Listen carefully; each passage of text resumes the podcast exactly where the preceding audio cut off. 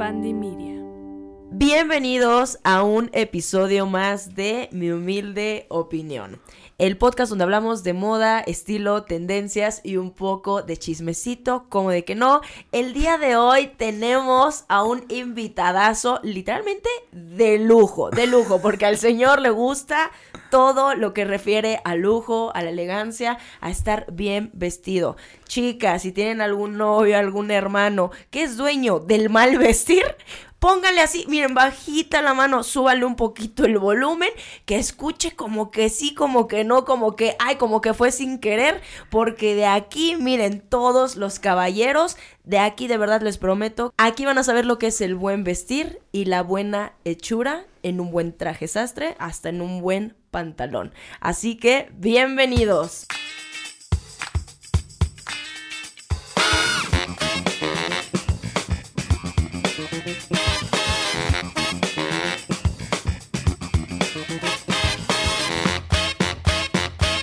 Pues démosle la bienvenida a Aaron Jiménez, consultor, investigador, cronista de sastrería y creador de contenido de moda masculina sartorial.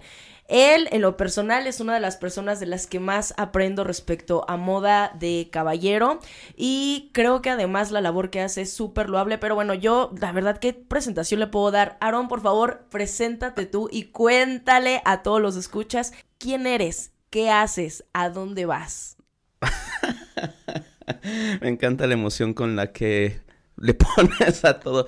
Pues mira, eh, mi nombre es Aaron Jiménez, soy el fundador de La Buena Hechura, que es una suerte de medio, e iniciativa que busca eh, dignificar la elegancia como una manera de vida, más allá de la ropa, más allá de lo externo, sino como una manera de pensar, una manera de vivir y una manera de desarrollarse con las personas. Y que además esta este estilo de vida de elegancia se puede y se debería de hacer, a mi parecer, a través de la mano de los artesanos y en especial los artesanos mexicanos, ¿no? Como una suerte de dignificación además del oficio. Entonces, eh, la buena hechura nació hace ocho años con ese sueño, con el sueño de dignificar la elegancia del buen vestir y a los artesanos. Y pues hoy estoy acá hablando de lo que sea que vayamos a hablar. Eh, en general, y como lo acabas, eh, más bien en particular, como lo acabas de, de ahora decir, me considero un, investigador, un consultor y un cronista de sastrería, pero sobre todas las cosas un apasionado de, la ropa, así como tú, así como muchos de los que nos están escuchando y los que han pasado por este podcast. Eso en resumen. ok, Aaron, muchos van a tener la duda. ¿Qué te llevó? ¿Cuál fue el punto clave que te llevó a crear la buena hechura, que te llevó a la sastrería. Porque me imagino que en tu, como todo el mundo, en tus años de adolescencia, perdidillo, a lo mejor estabas en tu estilo, entre algunos skinny jeans, entre algunos tenis rotos, porque además ya vi que te gusta la patineta, que eres skater boy. Entonces, eh, ¿en qué momento la vida te lleva a la sastrería?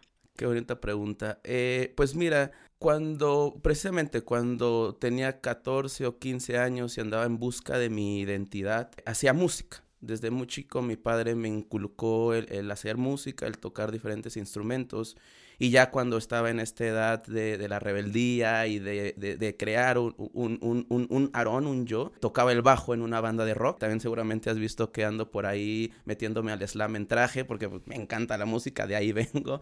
Y entonces yo, yo estaba, ¿no? Con la banda que, que tenía, ya estábamos empezando a hacer canciones propias estábamos buscando pues ser famosos, irnos de gira, eh, tener una minivan, el sueño idílico de todos los jóvenes, ¿no? Entonces en ese momento, en, la poca conciencia que teníamos de la vida, veíamos o creíamos que solo había tres maneras de hacerla en la música. Una, ser musicalmente hablando muy buenos, o sea, ser, proponer algo que cambiara el medio, algo... Led Zeppelin, Rolling Stone, Floyd. Y no lo éramos. yo creo que éramos buenos músicos, pero no éramos excelsos, entonces no, no era por ahí. O entonces no iba a ser por ahí. Dos, tener un contacto, alguien en la industria, una disquera, un manager, alguien que te apalancara y te metiera pues en, el mundo musical y no conocíamos a nadie, éramos de un pequeño pueblito en Cuautitlán, en el Estado de México, donde pues ni escena casi había, ¿no? Entonces pues tampoco era mediante los contactos y el medio. Entonces, y o tres, a través de la ropa, o sea, cómo igual que las personas ni se acordaran de tu de la canción que escucharon, pero sí de cómo ibas vestido o de la puesta en escena que hiciste, ¿no? Del frontman haciendo el baile o lo que tú quieras, ¿no? Que dijeran, "Puta, ¿qué escuchaste? No me acuerdo, pero qué bien se veía, ¿no?" Entonces vimos que era por ahí, intentamos buscar por allá y en ese tiempo está muy en tendencia en, en, en, el indie de, de esos años. Eh, banda estaba apenas eh, empezando a volar Enjambre, Los Románticos de Zacatecas y toda esa oleada de indie rockeros con saco. Entonces fue bien interesante que veíamos esa estética y dijimos, puede que sea esa, ¿no? O sea, sacos de los 70, mucha hombrera, este, mucho príncipe de Gales, pero con pantalones entubados, bota eh, este, Chelsea boot a, la, a la Beatle. Entonces, por ahí empezamos a buscar. Fue bien interesante porque para ese momento no, no tenía la capacidad económica para hacerme de un traje. Entonces hice lo que siempre invito a todos los que, los que me preguntan cómo inicio en la, en la elegancia me metí al armario de mi abuelo y de mi padre a, sacarle sus sacos.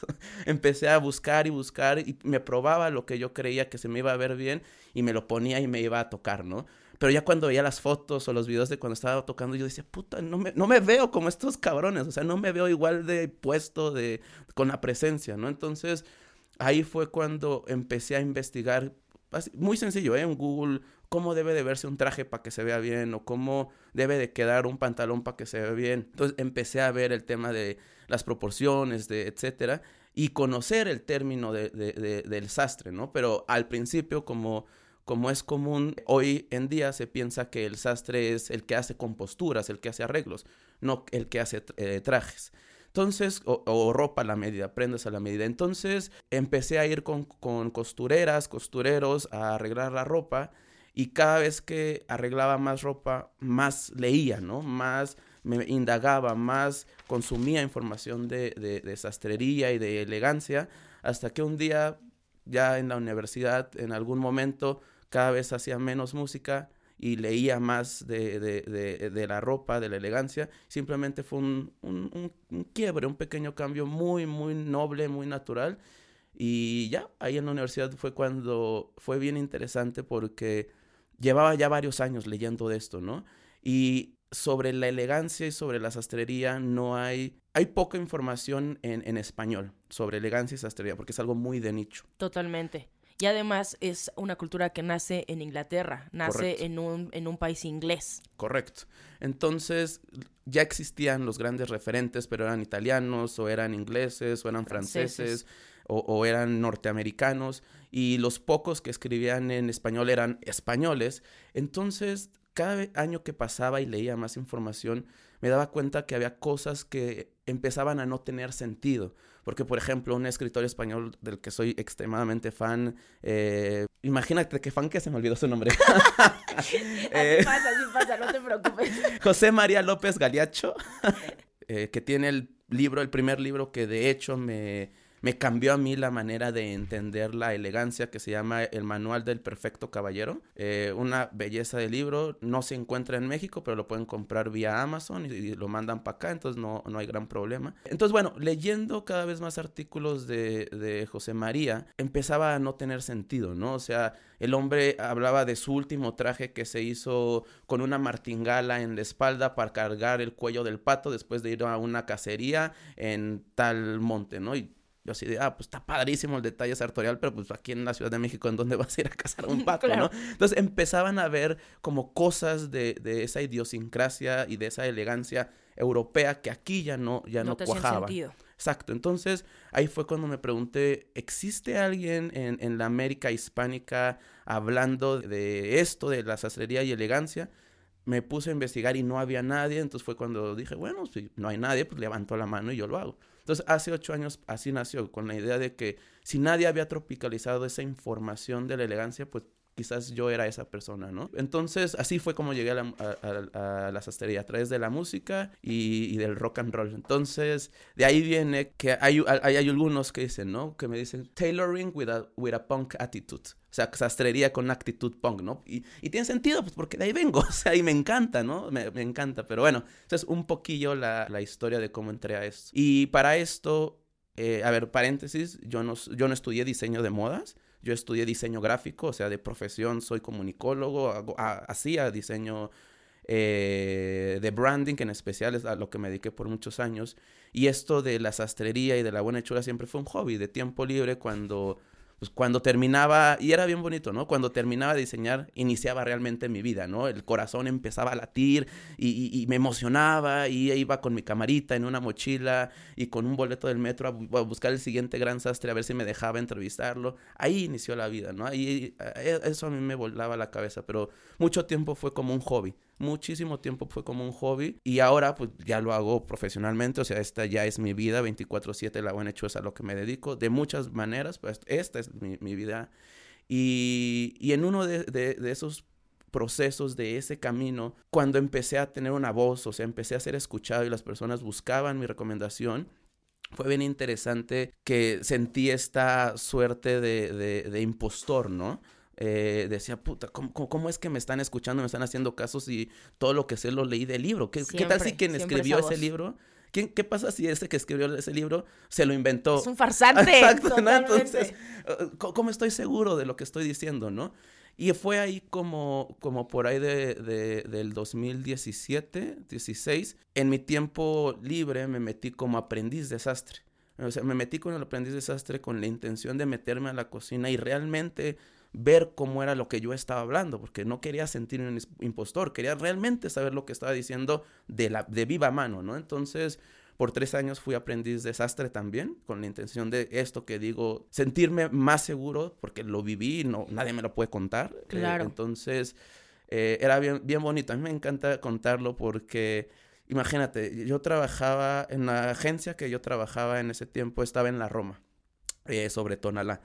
Y yo trabajaba pues, como cualquier eh, horario de oficina, nueve y media, nueve a seis de la tarde, ¿no? Cuando entro a, a, ese espacio de trabajo, pues eh, los conocí a ellos por la buena hechura. Entonces les digo, oye, pues sí quiero trabajar, pero te pido un favor que me permitas flexibilidad pues, porque tengo este proyecto, este sueño y quiero, cuando salga algo, quiero ir, ¿no? Y veremos cómo hacemos que funcione.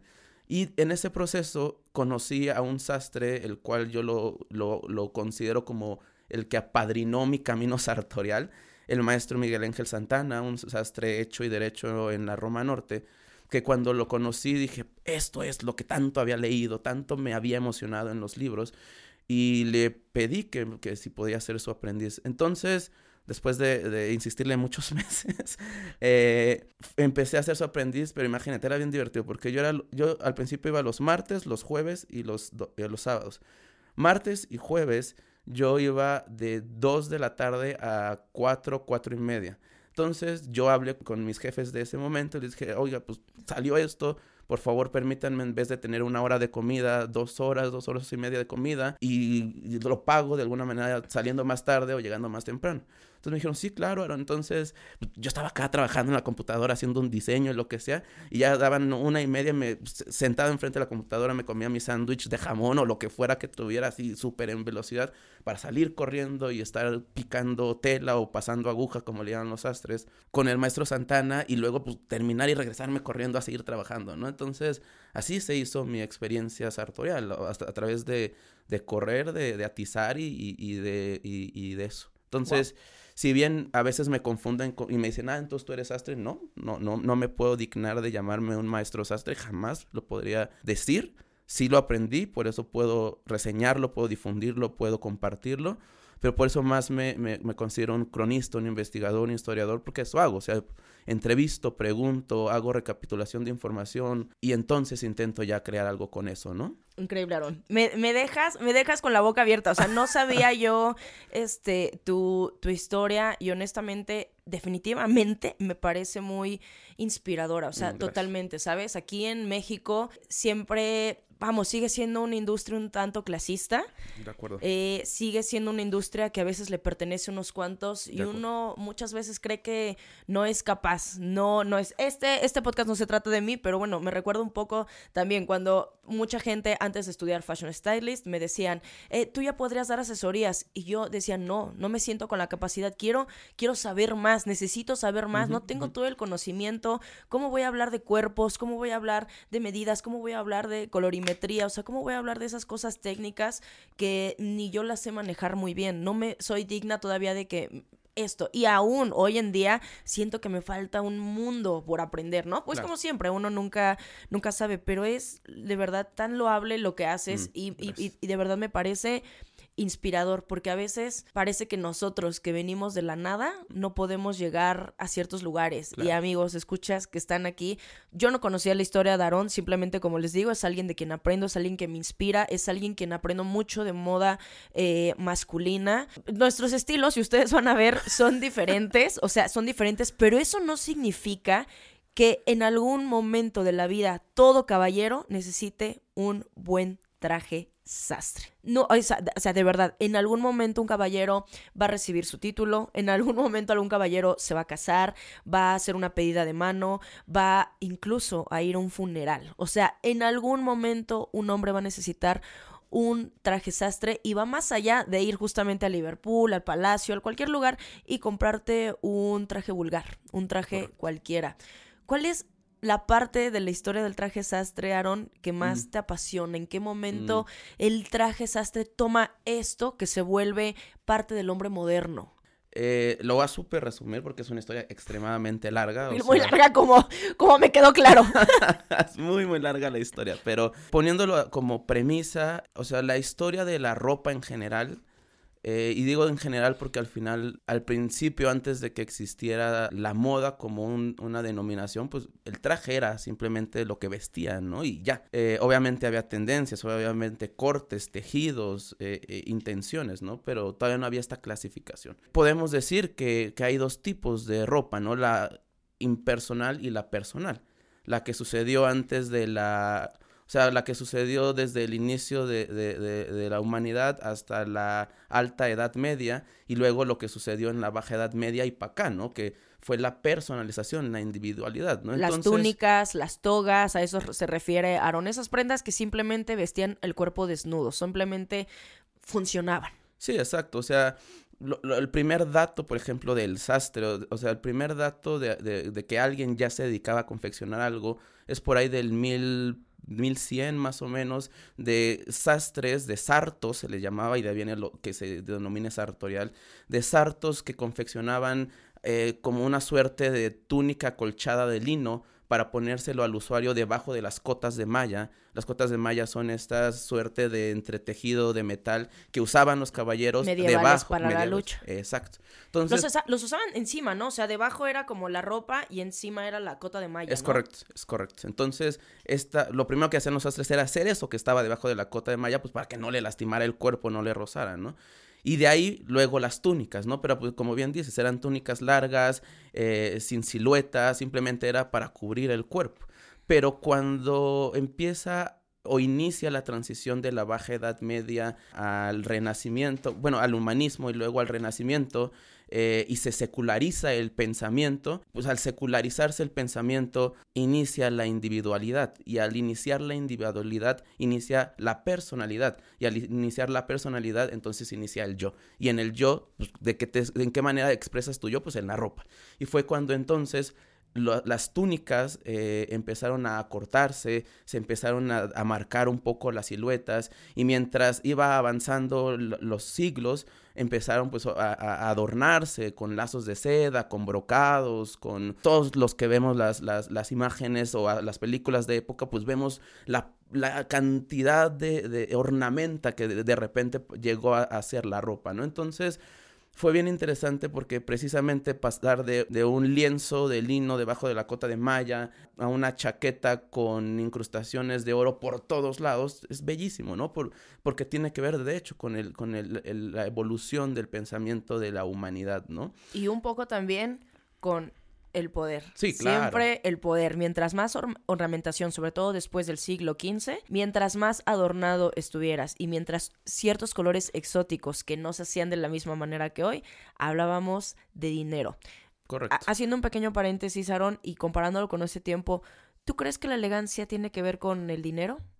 No, jamás, jamás, jamás, jamás. Me encanta que hagas esa pregunta porque a mí me, gusta dejar en claro que la elegancia tiene que ver todo menos con dinero. Está colapsado, claro, o sea, el concepto está colapsado, pero no tiene nada que ver con dinero. A ver, lo- y lo pongo de esta manera, o sea, la elegancia también está colapsada con el hecho del traje, pero no es, o sea, no esa es la realidad, esa no es la realidad, o sea, uno puede ir de jeans, tenis, una playera y un suéter, un suéter y ser y verse más elegante que alguien en traje, pero un traje que no le orma bien, un traje que le incomoda. Uh, y si regresamos un poco a la, a la construcción de la palabra elegancia, hablando de, de, temas lingüísticos, la elegancia tiene que ver con tres raíces de, de la palabra, que tiene que ver con naturalidad, que tiene que ver con sencillez, se me fue la otra palabra, ahorita me acuerdo, pero pensémoslo, ¿no? O sea, cuando uno se siente natural, cuando uno se siente cómodo en la ropa que sea, no importa si es un traje unos jeans, o unos jeans, uno desprende cierta esencia, ¿no? Y por eso cuando uno piensa fuera del traje y del hombre en algo elegante, piensa en animales, piensa en, el corrido de un jaguar, en el vuelo de un colibrí, en, eh, ¿sabes? ¿Y por qué? Pues porque es muy natural, es muy libre, es muy sencillo, pero dentro de esa sencillez del animal reside tal elegancia que entonces eh, los escudos eh, medievales eh, dibujaban leones y en los escudos familiares había águilas y es por eso, porque ejemplifican lo que la elegancia es y qué es eso, sencillez, eh, naturalidad. Entonces... Abrir las alas al vuelo naturalmente. Exacto, exacto, exacto, exacto. Entonces, a mí me encanta decir eso, o sea, elegante, puede ser uno súper elegante con unos chinos, unos mocasines y una camisa, y está perfecto. Y repito, puede estar más elegante que alguien en traje, porque muchas de las veces quien está en traje hoy en día no está cómodo dentro del traje. Se siente disfrazado. O se siente para una ocasión especial. Claro, y, y, y, además de disfrazado, cómodo me refiero literal a cómodo. O sea, se sienten así y, los obligan a estar de 9 a 6 con el traje y apenas termina su hora y se desabrochan la corbata porque están hartos de la sensación. Y ahí cuando platico esto, lo que digo es, que no es que la corbata y el traje sea incómodo, es que nunca has probado un traje y una corbata o un cuello de camisa que te quede bien y que se sienta cómodo. O sea, yo 24/7 yo estoy en traje y corbata. A ver, me meto al punk, al slam, a bailar en corbata y traje, o sea, y es comodísimo. Entonces ahí no tiene que ver con la vestimenta ni la pieza per se, sino más bien en cómo está cortada y cómo está constituida el cuerpo, ¿no?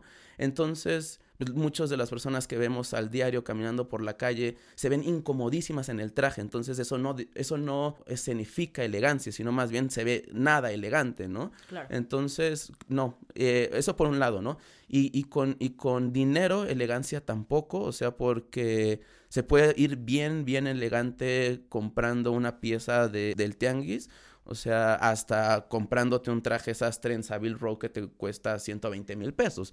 Y repito, sí, o sea, sí va a haber una diferencia seguramente en el tejido, en la maestría del sastre que lo confeccionó, pero son otro tipo de valores, la diferencia que hace la diferencia monetaria.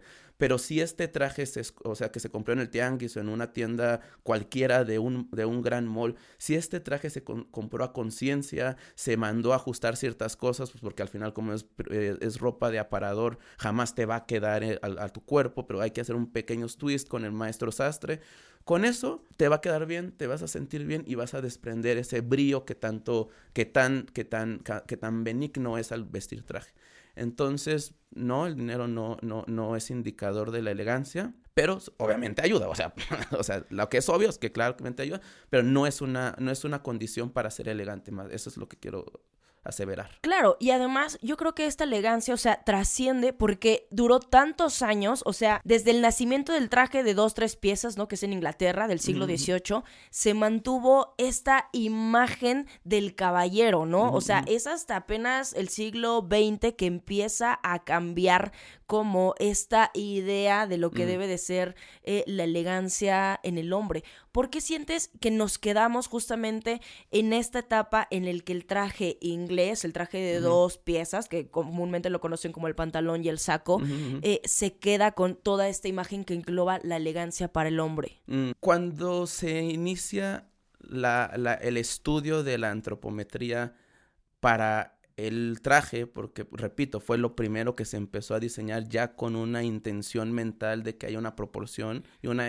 una estética eh, lo primero era buscar resaltar la, pongámoslo entre comillas, hombría del caballero, o sea, que se viera más, más, más presente, ¿no? Entonces, la primera etapa de la sastrería inglesa, de hecho, por ahí de los 20, buscaba que se le viera más espalda y más pecho para verse más fornido, aun y cuando no lo estuviera. Parte de esto también lo trajo un poco Napoleón, ¿no? con justamente los trajes de guerra, justamente con las eh, charreras. Bueno, eh, no sé, no sé cómo se le conozcan a él en específico, pero las charreras, amigos, son estas cosas que son como las de banda de guerra, como estas que tienen como una faldita en, en, las sombreras, o sea, y que justamente le daban esta proporción porque él dentro de sombría, pues quería verse todavía más hombre, más macho, más fuerte. Correcto. Entonces, el término drop en el traje significa la relación que hay entre unos hombros más que se vean más anchos y una cintura más delgada, porque entre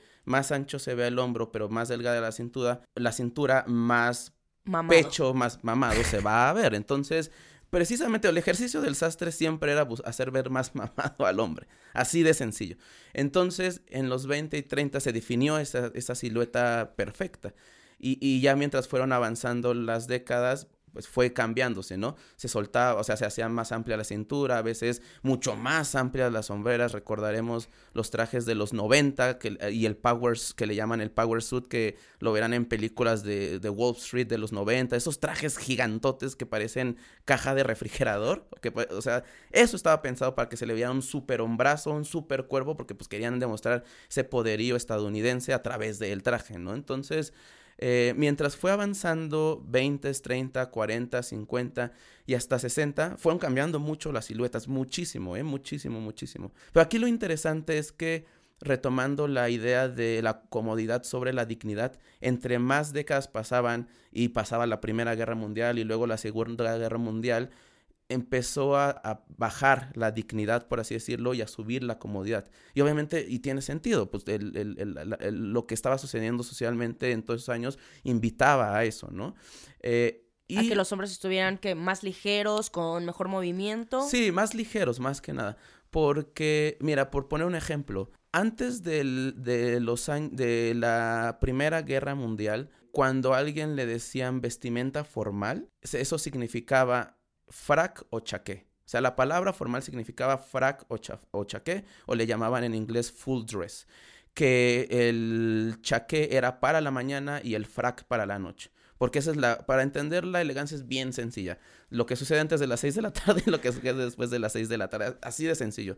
Y así puedes escoger colores de zapatos, de calcetines, de traje, de camisa, de corbata, de todo. O sea, simplemente teniendo en cuenta eso, esa es la regla genuina de la, de la elegancia, de entender la, hora del día. Entonces, en ese, antes de la Primera Guerra Mundial, se entendía como, como formal frac y chaqué. Y se entendía que el smoking, por ejemplo, eh, ahora que se ve como el traje del novio, pero antes el smoking era una prenda eh, eh, semi-formal que únicamente usaba el caballero cuando no había una dama presente porque no era, la prenda no era lo suficientemente digna para acompañar y de rendirle honor a la dama. Entonces... No, no, no, ahorita, o sea, se perdieron los valores, se perdieron los valores, porque, perdónenme, pero a las mujeres en muchas ocasiones la sociedad se nos sigue presionando por vernos guapas, arregladas. Incluso nosotras mismas nos presionamos cuando nos invitan a salir o algo así y el hombre llega con sus jeans y su playera del equipo. ¿En qué momento justo se perdieron los valores? Exacto. Perdimos todos los valores. No, no, no. Imagínate que los hombres consideran, no me veo lo suficientemente digno. Caballeros, eso es lo que deberían de considerar, o sea, cuando se ven al espejo, a esa pregunta. No, me veo bien, me, me peiné bien, no me veo lo suficientemente digno para la dama con la que hoy voy a salir. Y si ya saben que su dama se arregla, pasa dos horas peinándose, maquillándose para verse digna, por favor, hombres, dignidad es la palabra. Justo, dignidad. ¿Dónde quedan los valores? No los perdamos. Que miren, ahí andan y justamente Aarón está haciendo la lucha por recuperarlos. Pero ustedes de verdad son necios, rejegos. Eh, sí, y por eso la corbata hoy, porque hay que rendirte honor, querida. Ay, gracias, Aaron, muchas gracias. Este, entonces, imagínate, o sea, el smoking era una pieza de esparcimiento, además. Sea, se llama smoking porque de hecho viene de la raíz smoke, de fumar, y king, de rey. Entonces era la chaqueta rey, reina del fumar, que entonces se confeccionaban para que en los salones de fumar, cuando las señoritas ya no estaban presentes, se ponían el smoking y empezaban a fumar cigarrillos o cigarros y el olor del cigarrillo o cigarro se quedaba impregnado en el smoking, terminaban de fumar, se lo quitaban, lo dejaban colgado en el salón de formar y seguían con su traje intacto y, sin el olor del tabaco. Como en Titanic. Precisamente. Como en Titanic. Y justamente que se van a un salón exclusivamente de caballeros y llegan con otra vestimenta de la de la cena. Es correcto, es correcto. Sí, es cierto, claro. nunca, o sea, nunca, pero claro, ahorita, ahora, ahora, ahorita todo el mundo, voy a ver Titanic nada más para ver la referencia de esa. Aaron, o sea, hablando de esa elegancia, tú, ¿cómo crees que los caballeros actualmente, los caballeros, eh, perciben la elegancia? Mm, el traje. O sea, piensa, piensa, le dices elegante a alguien y piensa en el traje. Sea, piensa en el traje, ya ni siquiera la corbata, ¿eh? No, imagínate qué locura, que ya ni siquiera el traje, piensa en una camisa. sí, es o sea, le dices, oye, tienes que venir elegante o tienes que venir semiformal. Eh, Uy, semiformal es una palabra delicadísima. Entonces van de, de, se lo imaginan con unos kaki de dockers, zapatos de, de, de, vestir, entre comillas, una camisa a cuadros y está listo para irse a la boda del amigo o a los 15 años del familiar. Entonces, hoy así está colapsada la elegancia. ¿Te has dado cuenta que aquí en México, que a los mexicanos están muy confundidos con la etiqueta de los eventos? o sea, se, se, confunden mucho con el formal, el semiformal, etiqueta rigurosa. Tienen, o sea, es bien diferente. Por ejemplo, cuando yo comparo una etiqueta rigurosa inglesa, o sea, mm. por ejemplo, ahora que a mí me encanta ver la boda de la realeza y esto por el vestuario, por la vestimenta, ¿no? Es muy enriquecedor, pero me doy cuenta que es radicalmente. ¿Piensas también que las etiquetas dependen del país en el que estés? Totalmente, total, total, totalmente. El otro día estaba, hace unos meses, el otro día suena como ayer, hace unos meses estaba en Yucatán visitando unos sastres, unos maestros sastres especializados en guayabera, en guayabera yucateca. Y entrevistándolos y platicando me enseñan un documento precioso de una carta que le, que le mandaba un alto empresario del, del Enequén eh, yucateco a un amigo en Europa. Y le decía que, ah, pues acabamos de terminar de hacer no sé tanto y vamos a ir a la comida, nos vamos a sentar con, la señor, con las señoras de la casa, entonces me voy a poner mi guayabera, que es la etiqueta formal de acá de Yucatán, le voy a poner las mancuernillas de plata y me voy a sentar a, a, a, comer, ¿no? Y entonces esta carta tenía una anotación que en esa época, en especial en ese lado de, de, del país, había dos maneras de entender la etiqueta formal, o sentarse a la mesa a comer en traje y corbata o sentarse a la mesa en guayabera. Ambos estaban al mismo grado de formalidad. Entonces imagínate, o sea, a los ingleses diles, diles oye, más sentar a, o al té, más sentar al té en guayabera, se les vuela la cabeza. Y, y no está mal, tiene que ver con, con la latitud. Con la cultura. Con la cultura, con la latitud, la idiosincrasia. Entonces sí, sí es sí es súper importante entender que sí hay variaciones, por eso el trabajo de la buena hechura, la intención de tropicalizar todo eso, o sea, todo eso, estas historias bonitas, eh, datos. De confusión, estos este pequeños datos que confunden a todos. Sí, exacto. Entonces, eh, eso, ¿no? Tropicalizarlo y, entender que aquí hay otra manera de entenderlo y está perfecto, porque por eso es tan nuestra, ¿no? Eh, y en lugar de perseguir la elegancia extranjera, más bien dignificar la elegancia nuestra, ¿no? Entonces, que ahí viene otro de los, de los trabajos que, que, que los últimos años, ya que lo entendí, que lo entendí después de, de, estudiar tanto y de preguntarme tantas cosas, dije, ah, claro, ya entendí cómo es la elegancia del hombre mexicano, cómo es la, la, la, el traje mexicano, ¿no? O sea... Y no es el de charro. Exacto, no, y no es el de charro. O sea, porque obviamente si uno piensa en traje, como concepto y en elegancia como concepto, lo primero que se le viene a la mente a uno son los ingleses, los italianos. Un traje sastre negro. Exacto. Una camisa blanca y si acaso una corbata, como dices, porque hoy en día ¿Cómo son? Re es que la corbata me aprieta, es que la corbata no me gusta, es que siento que ya no respiro. Pues efectivamente, o sea, es como cuando nosotros como mujeres nos preguntan, es que ¿por qué usas tacones? Porque se ve mucho mejor el outfit. O sea, dejan, porque muchas, muchas de las modas más importantes que ahora las mujeres las adoptamos, pero eran para hombres. El maquillaje, la túnica, la toga, los tacones, las medias, la ropa interior. Todo eso empezó a ser para caballero. ¿En qué momento justamente los caballeros se han dejado, no les importa, incluso van dejando tanto esta comodidad que el cuidado personal, Sí. ¿no? Estos chistes de que a los hombres les huele la cola, de que, eh, o sea, siempre ven memes de, ay, Caray, tú perdónale, cállate", no me bañé, ching.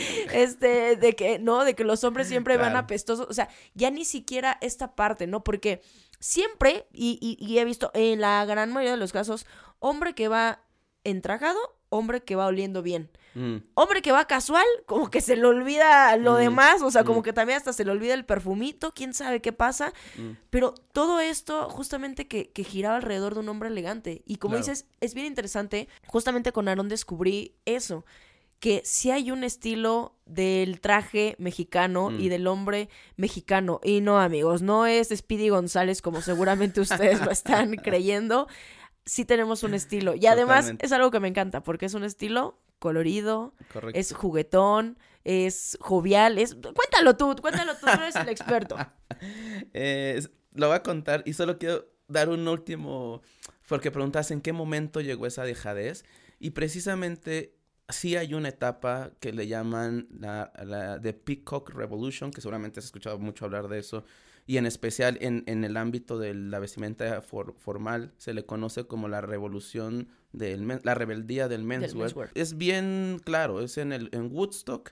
O- obviamente ese fue el parteaguas, Woodstock, pero todo ese momento del movimiento hippie, cuando como acto contestatario, y es bien interesante plantear eso, cuando como acto contestatario por todo lo que estaba sucediendo en el mundo, para la manera de decir estoy en contra de los ideales de mis mayores y del gobierno y de todo eso, su manera de, de- hacer rebeldía era ponerse jeans. Y ahí fue cuando se democratizó el jeans, cuando, cuando decían soy, o sea, no, estoy harto de, de esta manera de la sociedad, me voy a poner jeans porque es una prenda de, de- de obrero, De obrero, trabajador, entonces esta es una manera de, de decir soy rebelde, ¿no? Y de pintarse las las playeras ellos mismos, las tie-dye y de la greña larga y, y etcétera, pues todo eso era como acto contestatario. Destruyeron justamente toda esta elegancia de los de, de las ideas ancianas, o De sea, acuerdo. que era perfectamente el bigote bien cortado, que era todavía todavía estábamos hablando de hombres que fueron padres en los años 20, 30 Ujú. y sus hijos empiezan a ser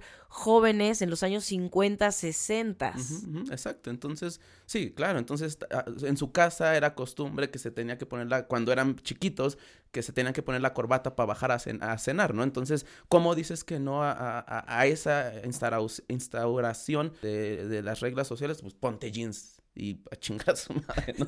Entonces, está padrísimo porque eso es un dato bien interesante y que con eso me gustaría al final concluir. Porque entonces cuando en- entra el, el jeans en el armario, de ahí viene el declive de la elegancia. de- de- desde inicios, del, repito, desde el Woodstock hasta el día de hoy empieza a, a- a acrecentarse esa, esa, ese cambio de balanza de, de la comodidad sobre la dignidad, ¿no? Levi's ha Entonces- salido del chat.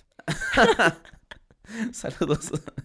Eh, no, pero es, es bien, o sea, por- No, y, sí, es y no, y, no, y- no por nada, eh, No por nada los jeans son una prenda icónica y que también transformaron a la sociedad en muchísimos sentidos, en el rock, en bueno, en la música, en la sociedad, en la vestimenta, en la elegancia. totalmente. Entonces, eso es uno, ¿no? La mezclilla. Segundo, entre, ahora sí, entre pasaban los 80, los 90, eh, a- cada vez más habían más corrientes, ahora sí empezaban a haber tendencias, había un montón de posibilidades. Entonces, obviamente, abrió el abanico a que no solo existía el traje. Y ojo, no es que en los 20 todos vestían de traje, obviamente, pues había, pues, las playeras polos nacían para el deporte, etcétera, etcétera, ¿no? Podemos citar muchos ejemplos. O sea, sí había eh, vestimentas específicas para momentos específicos, pero ya cuando suceden 80, 90, pues obviamente la diversidad de cosas, pues cada quien empezó a agarrar su, su, su estilo y pues ya se empezó a relegar cada vez más y más el traje en el armario.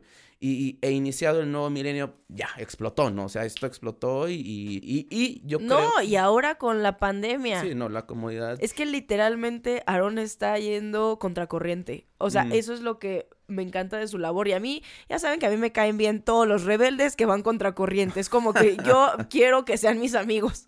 Así somos. yo también. Así que eh, eres rebelde, vas en contra de la sociedad, vente. Va, yo, yo te acompaño este, a ir en contra de todos los demás. De acuerdo. Sí, sí, sí, sí, padrísimo. Entonces, pues eso. O sea, por eso llegamos a donde estamos. Por... Y está bien, o sea, fue una parte de, del momento de la historia.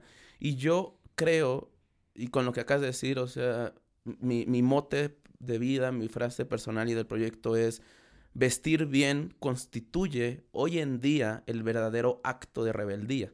O sea, en un momento, en un, en un momento social en donde donde obviamente ya estamos en el punto extremo de la comodidad sobre la dignidad y ya hay una dejadez enorme, como bien dices, ya ni siquiera en la ropa, sino también en la en, el aseo, en el cuidado personal, todo lo que acabas de citar. El cuidarse, el ponerse un traje es un acto rebelde, entonces, y además acompañado de eso, algo que a mí me encanta de la sastrería es que la sastrería implica tiempo.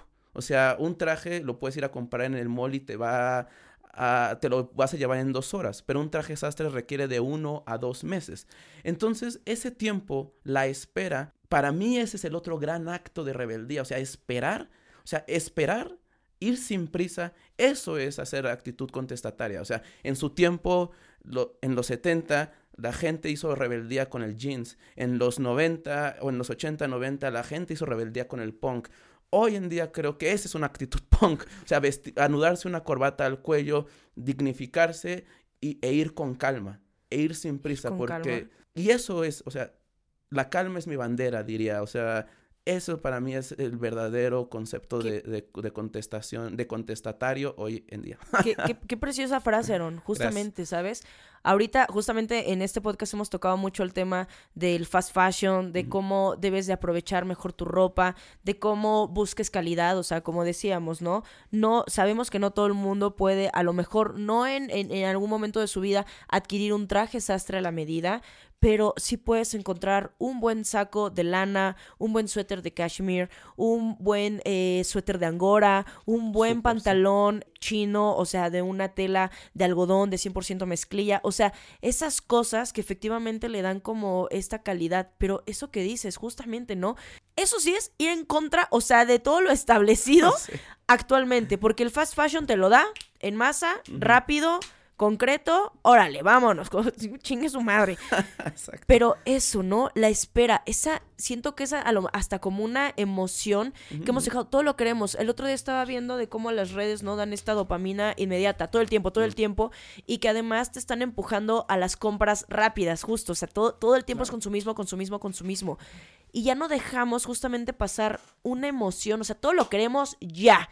Quiero verme bien, ya. Quiero el labial, ya. Quiero el, zapato como yo, ya, ya, ya. Y Amazon, no, el fast fashion, Shein, todas estas, ya, toma, toma, listo, toma, toma, toma, toma, dopamina, dopamina, y que justamente no nos detenemos a disfrutar y a sentir esa total alegría, ese, ese total gozo de tener algo por lo que tuviste que esperar su tiempo, ¿no? Como una buena carne Kobe, como, como dice, ¿no? Todo lo bueno toma tiempo. Y aquí, eh, justamente, o sea, vivir de tus sueños toma tiempo. También. Vivir bien toma tiempo. Vestir bien toma tiempo, porque construir un closet, así sea de la forma más humilde si lo quieres ver eh, comprando las cosas en un tianguis, o sea, como muchos de nuestros cercanos, muchos de nuestros amigos lo, lo, hemos hecho. Eh, este, el acto de mandar a hacer un traje sastre. ¿Por qué, tú, Aaron, por qué recomendarías a cualquier persona? Yo, yo de, de verdad, desde que te conocí, desde que empecé a ver la labor que haces en redes, dije, yo me tengo que hacer en algún momento un buen traje sastre y yo, la verdad, yo lo quiero de tres piezas. Yo lo quiero de chaleco, pantalón eh, de pata ancha, sí, mm. súper bonito, porque me quedó un poquito de tacón, unas mm. botitas y un saco este largo. A mí no me va mucho la línea cruzada, mm. pero sí el recto. Me encanta. Pero, ¿por qué recomendarías en algún momento de la vida que cualquier persona viviera la experiencia de tener un traje sastre a la medida? Lo voy a decir primero en lo romántico y luego en lo concreto. Tú dale, tú dale. Eh, en lo romántico realmente es una experiencia que una vez, al menos una vez en su vida, cualquier persona se la debería de dar porque cambia mucho la visión, primero del cuerpo de uno, porque, a ver, todos sabemos que ningún cuerpo es igual. Nos han querido vender la idea de que todos los cuerpos son iguales. Es verdad. Pero la premisa de la sastrería es que ningún cuerpo es igual. Y ese es el verdadero y más bello trabajo del sastre. Que entiende tu cuerpo morfológicamente, antropométricamente, te palpa. O sea, un buen sastre te, pide permiso y te empieza a tocar los homóplatos, las clavículas, cómo avanzan tus hombros, en dónde hay prominencias. Por ejemplo, a mí me incomodaban antes, mucho los trajes y, y, y, y, lo entendí. Fue muy sencillo. Como yo tengo los homóplatos eh, prominentes, o sea, los tengo muy grandes y salidos, un traje normal me apretaba de atrás, o sea, del pecho lo sentía suelto. Pero o sea, lo que conocen como las alitas de pollo. Exacto, exacto, exacto, exacto. es, que, es que aquí a la banda, aquí a la banda hay que hablarle con esa, porque si no me va a decir, oye, Ale, sus alitas de pollo, las de atrás, esos, esos caballeros. Bueno, aquí quien sí esté mamado y quien vaya al gym, a fuerza que conoce cada músculo de su cuerpo. E, exacto. Entonces, cuando el maestro me empezó a tocar las alitas de pollo, me dijo, ah, Aaron, es que siempre ha sido incómodo porque te tienen que dar más espacio, más tela en la parte de la espalda y reducir la parte de los pechos porque pues, yo no hago ejercicio, entonces no tengo pecho. Pues, o sea, ¿para qué te dan espacio en el pecho si ni tienes pecho, no? Entonces, un buen sastre empieza a entender el cuerpo a través del tacto y de la vista. Pues llevan un buen sastre, ya lleva más de 30, 40 años cortando trajes a la medida a todo el mundo, ¿no? Entonces conocen los cuerpos, los ven, lo entienden, te ven llegar y dicen, ah, mira, este medio coge de acá, entonces seguramente puede que tuvo un accidente. Entonces le pregunta, oye, ¿tuviste un accidente? Ah, sí me caí de la moto. Ah, entonces cuando va a cortar el traje, mide las dos piernas y dice, ah, claro, del lado izquierdo porque le operaron la pierna por el accidente de la moto, se le redució el hueso dos centímetros, pero eso influye para que entonces el, el sastre traza una pierna un poquito más corta, pero visualmente lo equilibra con movimientos de sastre y hace que no se vea raro, pero se equilibre. O sea, desde ese tipo de miniedades hasta cosas más, más grandes, lo ve un sastre, lo entiende y lo ejecuta. Entonces, y todo eso sucede, te digo, a lo largo de uno a dos meses. Entonces, la experiencia es bellísima. O sea, te vuelves amigo del sastre. Bien decían hace frases de hace muchos años que, que, que el caballero tenía dos mejores amigos, el sastre y el barbero. Es y verdad. para de contar.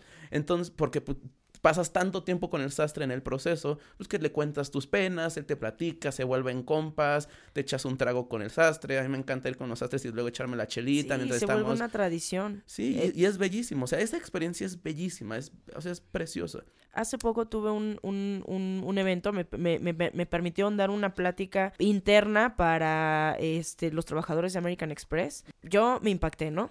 Pero justamente hablé, o sea, aquí así de, Ale, no, hablé un poco de ti, ¿no? Justamente de Ah, la labor gracias. que hacías para Muchas los gracias. caballeros.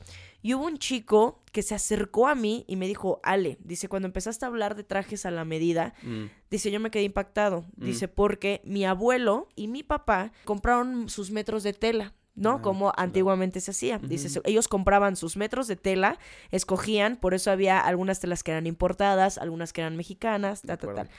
Me contó que su abuelo y su papá eh, compraron una tela, una lana preciosa, y cada uno les hicieron eh, su traje a la medida ahí en la calle de Cuba, donde antes Mm. estaban todas las sastrerías. Dice que él fue, estuvo en el proceso de cuando le terminaron de confeccionar el traje a su papá. Cuando su papá se gradúa, el abuelo le da su pedazo de tela como una Mm. herencia, toma. Qué chulada. Su papá, antes de fallecer, le dice, en la bodega tengo metros de tela para que te mandes a hacer, el día que te gradúes, ya no lo alcanzó a ver graduarse, Wow. para que te gradúes este, y te hagas tu traje a la medida. Dice que se le partió el corazón cuando llegó con su traje de tela y la sastrería había cerrado por completo y que todas las sastrerías de la calle de Cuba habían cerrado. Y él me preguntaba, Ale, ¿qué puedo hacer? A él le dije, comunícate con Aarón. Mm. ¿Quién sabe? A lo mejor sí te buscó, no sé, ya, ya, ya no sabré. Sí, sí, Pero, mensaje, pero le dije, comunícate con Aarón Jiménez, le dije, él es de la buena hechura, le dije, y él te va a dar la dirección ideal para que tú vayas y Mm. transformes esa tela. Pero esa ilusión, ¿sabes? Cuando él me lo estaba platicando, yo no viví algo igual. Mi mamá, me atrevo a decir que era como esas costureras eh, de caseras, o sea, que todas las mamás tenían su máquina en casa y ellas te ayudaban y te confeccionaban las cosas. Es lo más cercano a lo que yo tuve de que alguien me hiciera algo a la medida. Pero cuando estaba escuchando eh, la historia de este cuate, me pareció algo de verdad tan bello Mm. y que tenga como ese recuerdo. Ahí dices, aquí es cuando un traje, aquí es cuando un pedazo de tela Se transforma en algo más, se transforma en una poesía, se transforma en, en- en una anécdota, en, en- en algo que te da vida, que te da dicha. Y ya le dije, qué bueno que se comunicó. Sí. Me dijo, no quiero que se eche a perder esa Qué tela. Este, le dije, comunícate con él y cualquier, así hombres que quieran, eh, le dije que se enfoquen, no sé, que quieran enfocarse en la moda sartorial, comuníquense con. Aarón, porque él los va a dirigir. Y ojalá, ya ni le pedí su contacto ni nada, pero ojalá que ese traje sastre Sí eh, suceda. Sí suceda. Sí, sí me contactó y bellísimo, bellísimo, bellísimo. Es parte, o sea, la costura en general siempre ha sido parte de, de la familia mexicana y la familia mexicana es una ejemplificación de la idiosincrasia latinoamericana, que es como se debería de entender el vestir. Entonces, ¿cómo se es un estilo? A la nuestra es muy sencillo, siendo familia, siendo comodidad, comunidad, siendo jovialidad, siendo la mesa de la abuela comiendo galletas y echándose un cafecito, o sea, todo eso envuelve la tela, ¿no? Entonces, eso es lo bellísimo, ¿no? Porque y te acuerdas de la, de la, de la abuelita cos- cosiendo en la casa con su maquinita chiquita Singer de, de Sí. mesa, mientras te está platicando de algo y está la telenovela en, en la, en, en la pantalla, ¿no? Esto, eso es lo que lo encierra, ¿no? es Entonces, verdad. Bien bonito, es, Es verdad. es bien, bien, o sea, a mí me llena el corazón y, y me palpita y me, me conmueve porque creo que es bellísimo. Y no nos damos cuenta que, que la modernidad, que el fast fashion, que el querer todo esto rápido, incluso nos quita, eh, no- nos quita eso. O sea, han cerrado tantas sastrerías, Es correcto. ¿no? Han, por eso es que les digo, amigos, la, la labor que hace Aarón creo que tiene que ser más escuchada, tiene que ser más vista, tiene que llegar a más cosas, Mm, porque es salvar el hacer las cosas con el corazón, correcto. con el tiempo, con la paciencia y apreciar justamente eso. Por eso la sastrería, algunas personas lo consideran cara, porque si no, a veces no lo aprecias. Si no, a veces, pues, crees que no vale la pena. Pero justamente es eso. Y, y, y, y qué padre esto que dices, Aaron, justamente que la sastrería mexicana es familia, es compas, es, es va más allá. ¿Cuándo? ¿Cuándo una tienda te va a dar eso? Lo único que le importa es consume, toma tu prenda, chingar a su madre. Decía Oscar Wilde que hoy en día las personas saben el precio de, ta- de todo, pero el valor de nada. Lo voy a repetir. Sangre. Porque entonces la palabra caro ya está colapsado. Más bien es costoso, porque cuesta. Y cuesta, obviamente cuesta el sudor para conseguir esa cantidad de dinero, para pagar y conseguir esa cantidad de trabajo. Pero a ver, señores, el hombre tardó de uno a dos meses en hacerle su traje. Claro que va a ser costoso, pues está ahí sentado horas y horas y horas. Y además tuvo que aprender a lo largo de ocho años el oficio, porque un maestro sastre se puede dignar a llamarse maestro sastre después de cinco, seis, siete años de práctica. Antes solo es un oficial de sastrería, antes solo es un operario de sastrería, antes solo es un aprendiz de sastrería. Entonces, no, o sea, lo que estás pagando más allá del traje que también lo estás pagando, es toda esa experiencia, todo ese tiempo, todo eso. Entonces, repito, no es que sea caro, es costoso, pero el, el costo lo llevas, o sea, lo recibes a través del valor de la pieza, ¿no? Y quería tocar este tema del costo porque tiene que ver con por qué mandarse a hacer un traje, regresando a la pregunta, ya más allá de lo sentimental, lo práctico, y es que un traje sastre, por la técnica del maestro, además por la calidad de los tejidos, está pensado para que tenga una, una vida de uso mínima, así si lo usaras todos los días seguidos, eh, que pues, es- no debería, pero si lo usaras todos los días seguidos, o sea, mínimo te dura de 3 a 4 años, así bien, bien, bien. Si lo cuidas, si lo cepillas, si lo oreas, si lo, si lo cambias, de 15, unos 10, 15 años, súper bien. Imagínate si, no sé, un traje sastre te costó 16 mil pesos, pero uno en cualquier fast fashion te cuesta dos mil pesos, pues vas a decir, claro, es carísimo. Eh, cuando lo, empiezas a ver a la larga, pues cuántos trajes de fast fashion te vas a tener que cos- comprar porque después de un año se te rompe, se te desgarra, se te lustra, se- etcétera, etcétera, hasta no te deja de quedar bien. Y el traje sastre, no, o sea, es una inversión que se al inicio... He visto aguadan, mucho, exacto. he visto mucho el, ahí tengo un traje sastre y cuando le ves la caída, Sí, ya están aguados. O sea, Parece no tienen, no- eh, sí, sí, sí, no tienen la estructura, las solapas terminan en diferentes niveles. O sea, digo, esas son cosas a lo mejor como un poco más básicas y son cosas, como les digo, que he aprendido de Aarón, de cómo debe de verse un buen traje sastre. Y por eso siempre les decía, a mí me fascinan los sacos de hombre. Y tengo muchísimos sacos que son de hombre, Claro. porque la calidad que manejan incluso para ustedes caballeros son mejor. Y a ver, esto justamente como notita.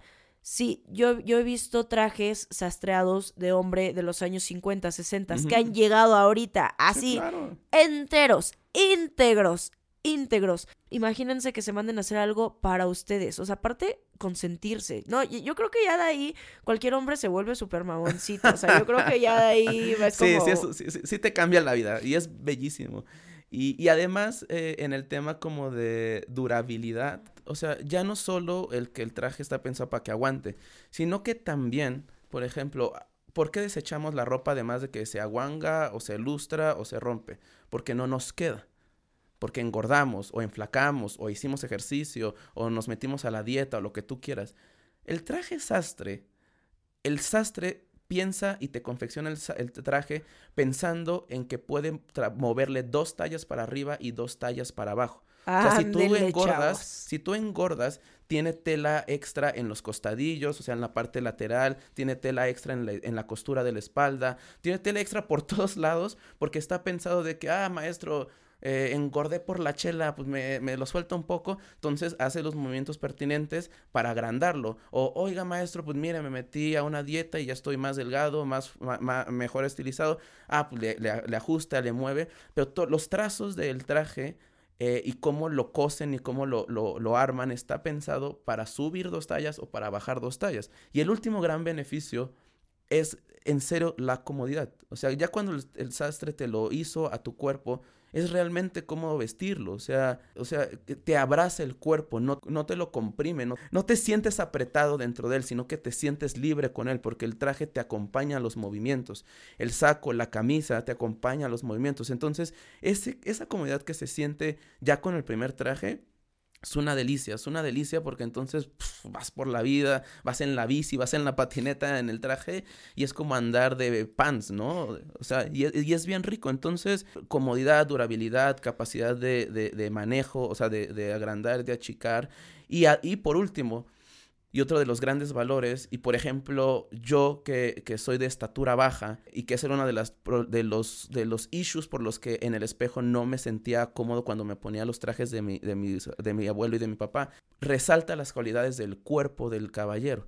Entonces el sastre ve tu cuerpo y entonces, además de hacerlo cómodo, busca hacer ciertos detalles en el ancho de la solapa o en qué tan arriba o abajo está el botón, en lo- qué tan grande o chiquito son los, los bolsillos. O sea, mueve los detalles. Sí, te puede para ayudar que- a darte un tiro, te puede dar un poquito de campana para alargarte la pierna, para hacerte ver como más fornido. Exacto. Entonces, yo que, que, que soy de estatura baja y pierna corta, después de entenderlo y tal, los pantalones de, de, caja alta o que se les llama tiro alto, pero está mal dicho y luego les cuento. No, tengo en YouTube un, un video donde explico que está mal dicho tiro alto, pero bueno, los pantalones de tiro alto o caja alta, cuando los empecé a usar y los empecé a proporcionar y entender, me hacen ver más alto. En la foto me veo más alto. Cuando me ven me dicen, ah, no estás tan alto. Digo, no, porque esa es la magia del traje sastre. Cuando, por la, la importancia que siempre les digo, que conozcan su cuerpo, porque cuando conocen su cuerpo y lo saben vestir,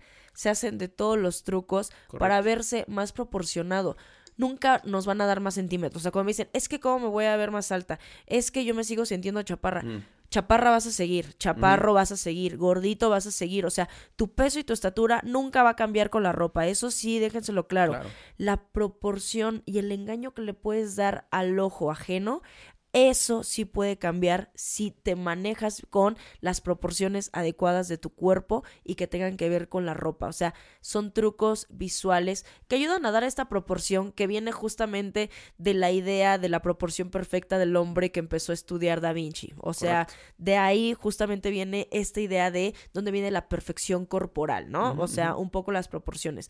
No existe la perfección, ya somos perfectos desde que Nacimos. estamos vivos, desde que nacimos, o sea, ya estamos perfectos, simplemente somos eh, diferentes, pero la perfección ya está en nosotros y quiero que sí se queden con eso, ¿no? Simplemente que la vestimenta a veces nada más es un eh, acompañante que vuelve la vida, en mi caso, un poco más divertida.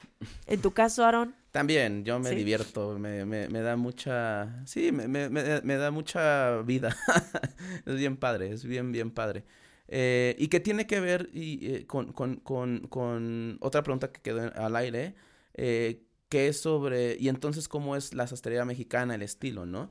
y tiene que ver con eso, con la vida. O sea, cuando uno piensa en, en, en, por ejemplo, cuando uno entra a un mercado, ¿no? Un mercado pongamos de ejemplo el mercado de Jamaica, si queremos, cualquier mercado de, de, de, nuestra colonia, el de tal, entra al mercado y es bien interesante cómo entras y hay una explosión de, de, de, de sensaciones, de, o sea, los sentidos se disparan, o sea, es una explosión, o sea, visualmente ves colores por allá, la naranja acá, el rojo del tomate, lo, lo quemadito del chile, colgadas la, la, las piñatas del 16 de septiembre, el agua que, que usan para barrer, el, el, el, pescado blanco, la carne roja, la señora con un, con un, con un delantal, con una figura, eh, o sea, hay una explosión de colores, ¿no? Luego, hay una explosión de olores, o sea, huele a, carne, huele a chile, huele a fruta, huele a, verdura, o sea, el, olfato se dispara.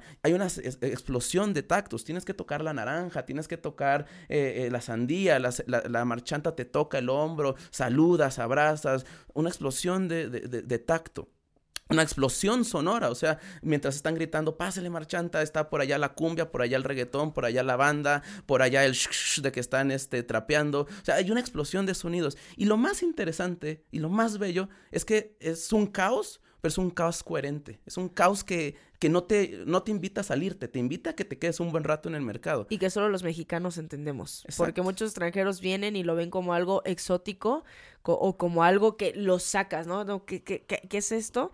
Pero nosotros entendemos. Exacto, entonces ese caos, ese caos de los sentidos, así es el estilo. Y eso es algo que admiro mucho de tu estilo, porque tú lo porque es caótico, así de no, no puede ser.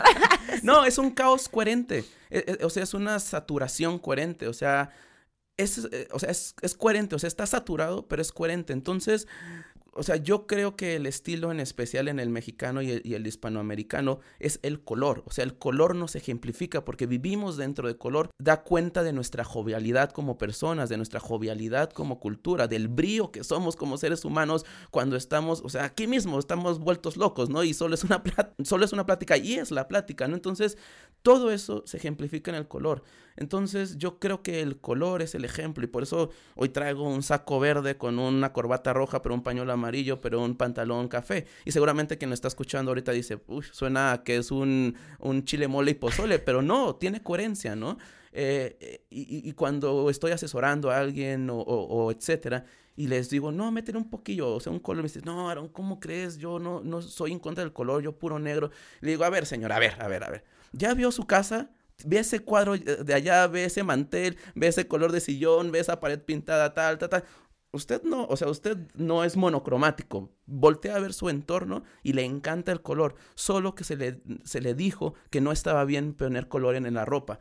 Pero eso nada tiene que ver con la, nuestra verdadera naturaleza. O sea, si uno recuerda la, la, la, cocina de la abuela, estaban pintados en color pistache, en, en, en o sea, eran cocinas así. En todas las asesorías les digo eso. ¿Qué color es tu favorito? El negro. No, no, no. El negro no es color. El negro es la ausencia de. Dime qué color es tu favorito en el patio de tu abuela. Ah, pues las gardenias que tenía, pues la bugambilia que nacía, eso es lo que te da tu esencia, es eso. ¿Qué color es tu vida? El mar. ¿Por qué? Porque yo vengo de Cancún y hace mucho dejé y me gustaban los azules pues el azul es algo, independientemente que sea o no de tu colorimetría, ¿qué, qué, qué te hace sentir ese color? ¿Cuál es el color? A mí, no sé, las jacarandas en primavera, hay tantas cosas, ¿no? Un, un, un, un molito, justamente un molito verde con tal, eso me encanta, la combinación de todas las texturas que hay en el pozole, eso justamente somos los mexicanos y como les digo, la esencia y el estilo viene de quiénes somos nosotros como persona y cómo nos formamos nosotros con todo nuestro entorno. Totalmente. no lo había pensado en el, pozole, pero ya tengo, te la voy a tomar. Me encanta, porque sí, o sea, me encantan las texturas, me encanta poner corduro con seda, con lana, con algodón, eh, polka, do, eh, bueno, lunares en la corbata, rayas. Y es por eso, o sea, claro, la comida mexicana también es una mezcla de texturas, ¿no?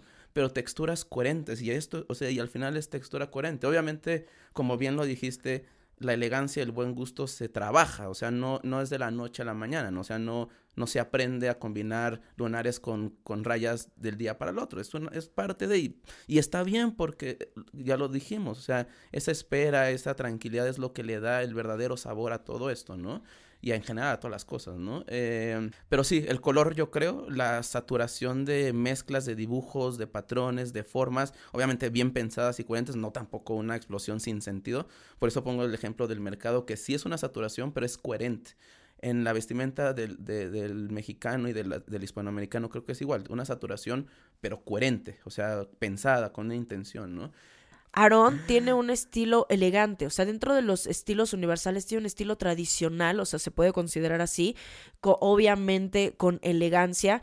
Yo tengo un estilo creativo, pero si se dan cuenta, coincidimos en que nos gusta el color, las texturas, los estampados, y esto ahorita, o sea, Vean, véanlo, nos damos cuenta que es parte justamente de nuestra cultura, de dónde crecimos, de dónde nacimos, de qué vivimos, de qué nos llena.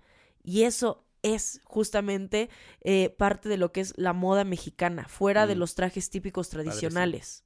Aarón, de verdad, cuando ustedes lo vean, lo sigan en sus redes sociales, que obviamente los voy a invitar a que lo hagan, se van a dar cuenta que él se viste para él y se nota esa seguridad y por eso es que la labor que está haciendo está llegando a más personas y va a llegar a más. Para allá vamos, ojalá que sí. Aaron, pues creo que ya se nos van y se nos pasan los minutos aquí hablando. O sea, te dije que íbamos, o sea, que esto siempre, aunque se prepara y aunque todo va tomando rutas bien diferentes, bien distintas, pero de verdad ha sido un honor tenerte aquí. Muchísimas gracias. espero que este episodio les haya gustado, hayan aprendido un montón, que estoy eh, segura que sí.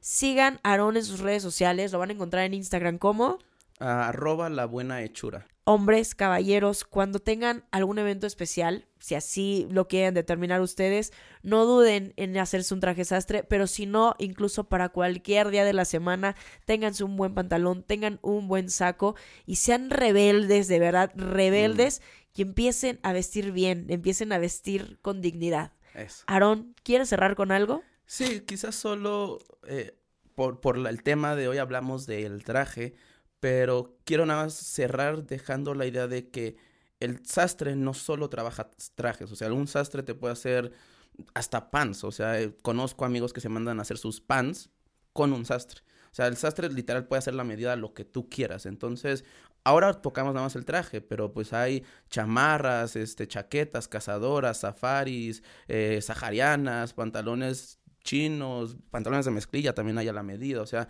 el mundo de la medida es todo lo que se te ocurra lo puede hacer un sastre. Pero ahora por temas del, del, del capítulo del tema, hablamos del traje y ya luego si quieres hablaremos de todo ese otro mundo que también el, el vestir a la medida es, ¿no? Los zapatos a la medida, que también es un mundo bellísimo, la corbata a la medida, que pensarán una corbata sí, una corbata a la medida, y anillos a la medida, lentes a la medida, es un mundo precioso y cada cada oficio también es bien digno y bien bonito entender, rescatar y dignificar. Y no, gracias a ti por la invitación, yo más que feliz, me encanta platicar con almas rebeldes, eh, almas arrebatadas, me encanta, me encanta conocer almas arrebatadas y compartir el tiempo y la pasión, porque la pasión se te escucha a leguas y me encanta porque yo sé que también la mía se escucha a leguas y eso para mí es el, el mote y el fin de vida. Y nada, pues sigan a la buena hechura. Espero les guste todo lo que estamos haciendo. En Instagram, en TikTok, estoy en TikTok, ni sé por qué me metí, pero no está tan mal, está gracioso. Eh, en YouTube, eh, en Facebook, eh, está bien interesante y cualquier cosa, en, en, serio, acérquense, o sea, mi intención sobre todas las cosas es cerrar esa brecha entre, entre el que ofrece a la medida y el que busca algo diferente y algo más. Auténtico. y, y, y, mucho de mi ejercicio siempre ha sido cerrar esa brecha de, de malinformación, de snobismo, de que, el dinero, que la elegancia es cara, todo lo que ya tocamos por encima hoy. Esa mucho es mi labor, hacer, cerrar esa brechita, cerrarlo y acercar y, y, realmente decir que el mexicano puede vestir elegante, el hombre puede vestir elegante y que además el hombre mexicano hace cosas elegantes y mujeres mexicanas también, obviamente, pero en este caso hablando de, de, de, de, yo a título personal, ¿no? Sigan Aarón y por supuesto que si se da otra oportunidad, pues aquí lo tendremos y seguiremos hablando de moda, de ropa, de sastrería, pero pues nada, Mix, estoy súper contenta, aprendí un montón, muchísimas gracias Aarón, muchísimas gracias a todos nuestros escuchas y nos vemos no, nos escuchamos en un próximo capítulo de Mi Humilde Opinión. Tengan una linda semana, un lindo día. Y hombres, por favor, dignifíquense. Chao, gracias. Bye. Mi Humilde Opinión es producido y conducido por mí, con producción ejecutiva de Mariano Solís y Jero Quintero, diseño de portada por Pablo Sebastián y música de Ernesto López. Este es un podcast de Bandy Media.